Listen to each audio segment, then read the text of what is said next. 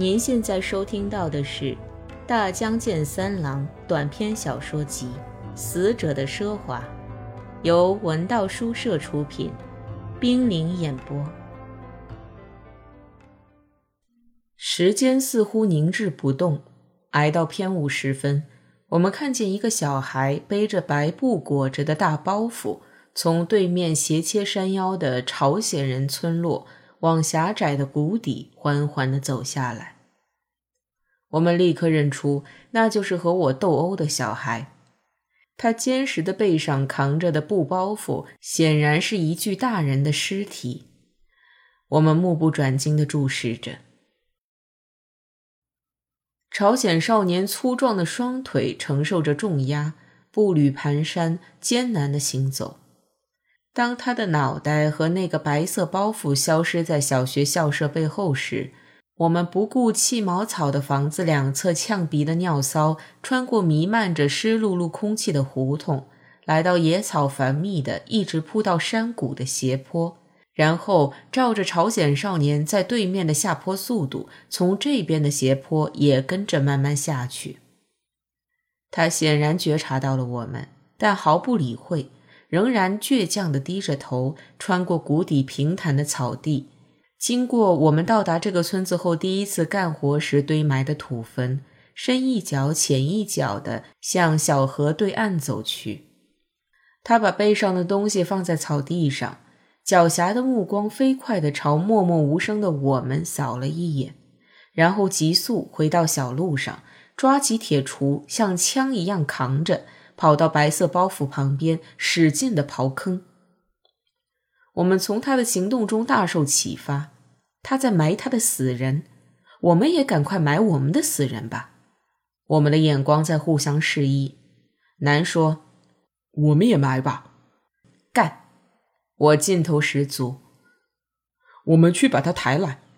南打断我的话，急不可耐地说：“你找两三个人挖坑。”我点点头，跑到像是储藏室模样的屋子里取锄头。自从朝鲜少年出来以后，那条狗就吓得卷起尾巴哀叫不已。弟弟在草地的高处抚摸狗的脊背。我们开始挖坑，看得出来弟弟也跃跃欲试，想和我们一起干活。坑挖的差不多时。难等几个人抬着用毛毯裹着的我们先前的伙伴下来，这时狗就像要挨刀似的，浑身扭动，凄惨的悲鸣哀嚎，把脑袋钻进弟弟的裤裆下。这样我就没法叫弟弟一起干活了，因为我们也埋过猫狗耗子的尸骸，所以知道埋死人必须挖很大很深的坑。男他们把毛毯包裹的尸体放在草地高处埋葬着动物尸体的小土堆旁边以后，也过来帮我们挖坑。山谷那边，朝鲜少年卖力地挥动锄头，他的肩膀和扬起的胳膊几乎垂直成一条线。我们的厚内衣里面开始汗湿，身上的污垢蒸发出臭气。我们把毛毯裹着的尸体抬来，放进坑里，但是坑还太浅，只好又把刚刚沾上泥土的包裹拽出来，然后跳进坑里，继续挥锄深挖。草地那边似乎也进展缓慢，我们往下挖，坑底开始鼓鼓的冒水。我们赶紧把裹着毛毯的硬邦邦的尸体放进红褐色的泥水里。男他们像种植球植物一样认真细致地确定放置尸体的位置，然后麻利地盖上松土。我走到搂着狗蹲在地上的弟弟身旁坐下，互相挨靠着。从草地的高处望去，埋葬尸体的大坑和掩埋许多动物尸骸的大坑如同一对基点，一种有规则的排列的开端。我想象着从这两个基点开始，等距离挖掘的无限延伸下去的简朴的坟墓，以及被掩埋的不计其数的死者。唉，有多少人在这个世界的战场，在这个世界上死去？又有更多的人要为他们挖掘坟墓。我仿佛觉得，我们的这座坟墓将无穷无尽的在全世界扩展、延续下去。我们的伙伴现在躺在泥土里，他的皮肤、敞开的肛门黏膜、头发都浸泡在地下水里。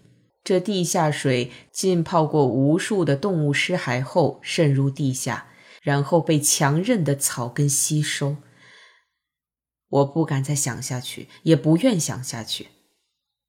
站起来，望着河对岸，朝鲜少年也已经埋好尸体，在附近弯着腰，双手搂着一块大石头，吃力的想抱起来。我看出他勇敢的意图。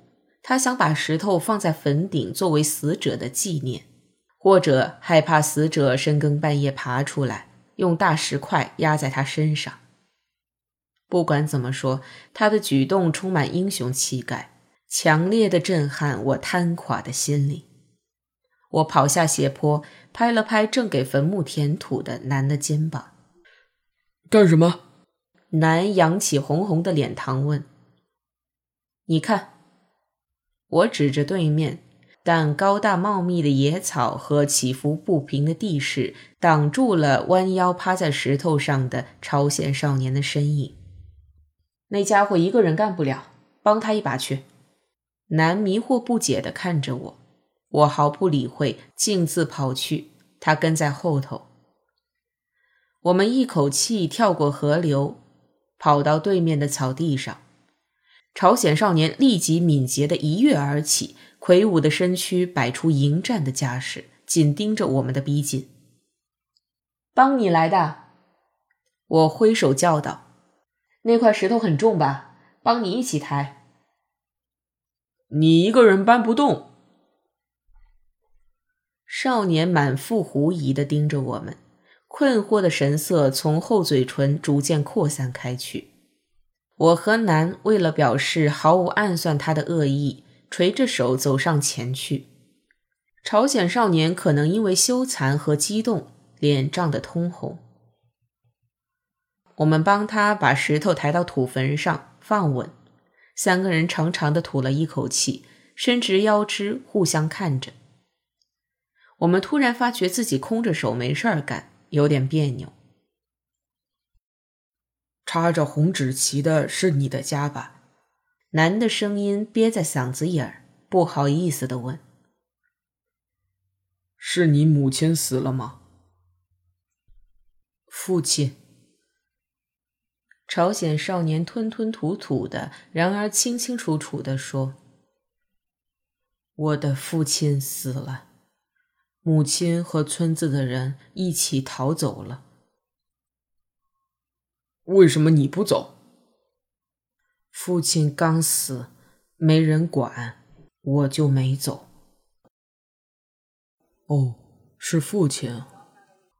男的声调令人琢磨不透，然而他心满意足的缄口不语了。朝鲜少年炯炯的目光从男身上移到我红肿的鼻孔。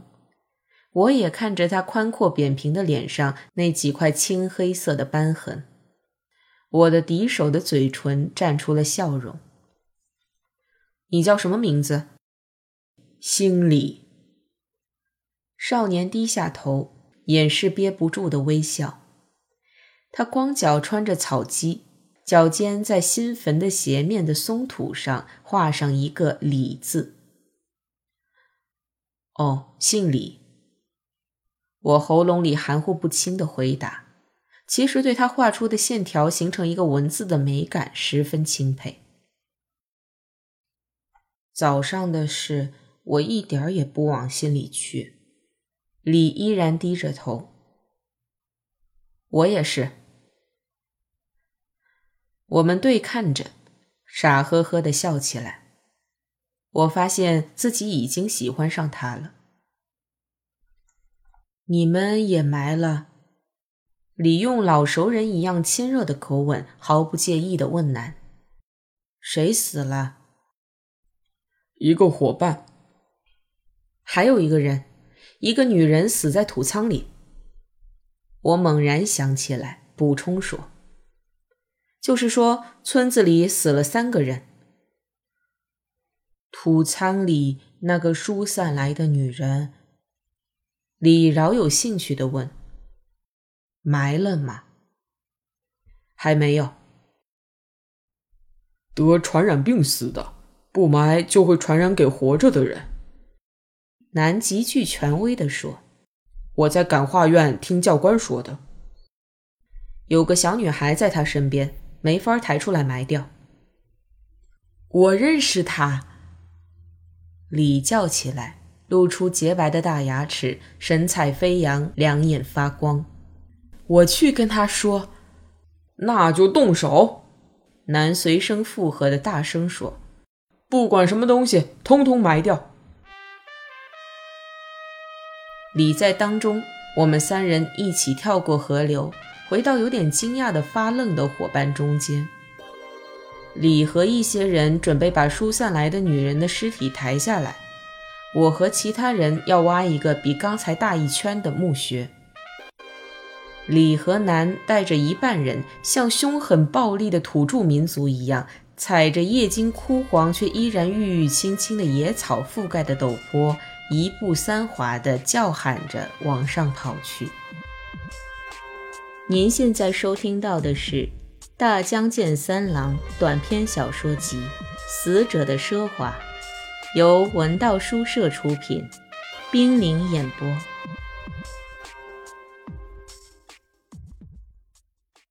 我们干惯了挖坑的活，所以进展顺利。我们分成两波，有的专门挖坑，有的专门掏土。一挖出在地里过冬的虫子，我们立刻把它们敲死。李他们还不回来，大概正在土仓的尸体旁边和小女孩谈判吧。过了很久，听见石子路方向传来叫喊声，我让伙伴们最后把坑修整一下，自己走到化霜以后半干不干的泥路上。不一会儿，男他们肩扛着也用毛毯和白布裹着的尸体，像抬一头四脚折断、一动不动的牛犊一样。从石子路上走来，其他人都伸出胳膊，七手八脚的帮抬着。小女孩跟在后面，两眼直勾勾的。高个子的李在她身旁弯腰，正说些什么。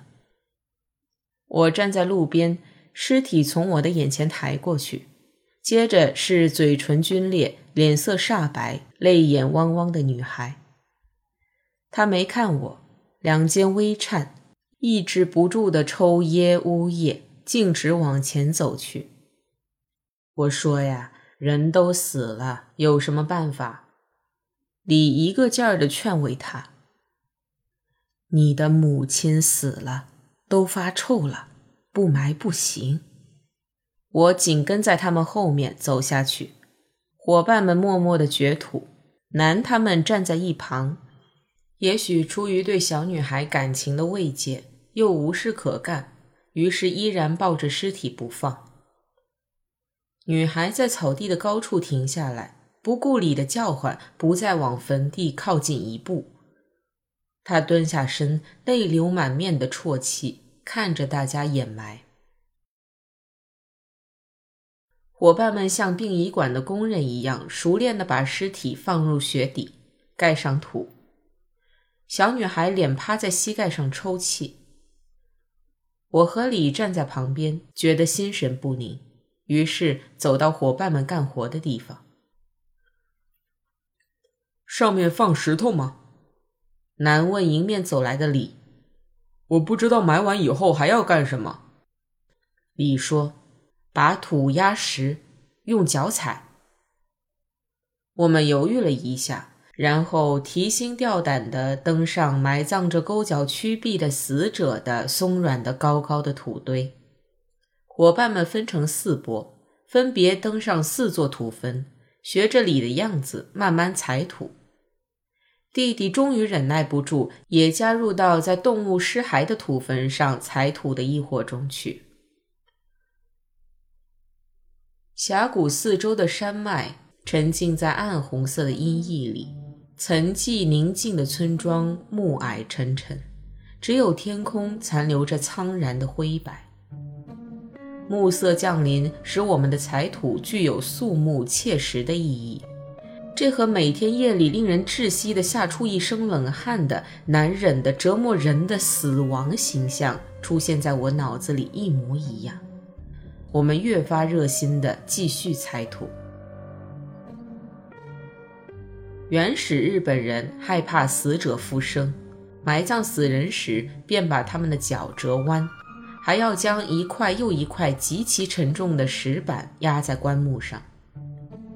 我们也惧怕先前的伙伴从土里复活，在只剩下小孩子的封闭的村庄里猖獗肆虐，所以双脚使劲地在他的坟头狠踩一通。夜色渐浓，空气清冽，寒雾像坚硬的粉末弥漫在冷风之中。我们不知不觉地靠拢在一起，互相挽着胳膊，形成一个紧密的圆圈，默默地采土。我们这一群走投无路的人，牢固地团结在一起。夜雾寒峭，我们的皮肤也冻得起鸡皮疙瘩。大地还残留着白天的余温，浅浅的地层下。躺卧着弯腿屈臂的死者，他们阴黑幽冷的眼睛被死亡的眼睑覆盖着，他们的四肢、腰胯这些隐蔽的部分已经蠕动着活跃的蛆虫。他们用猝不及防的恐怖袭击我们，但比起端着猎枪躲在山谷对面的路障后面狙击我们的大人，比起村子外面卑鄙无耻的大人来，与我们还算亲近，即使到了夜间，也不会有人用亲切温和的声音召唤我们从这个死尽灭绝的村子跑出去。所以，我们肩靠着肩，默默的、不停的踩土。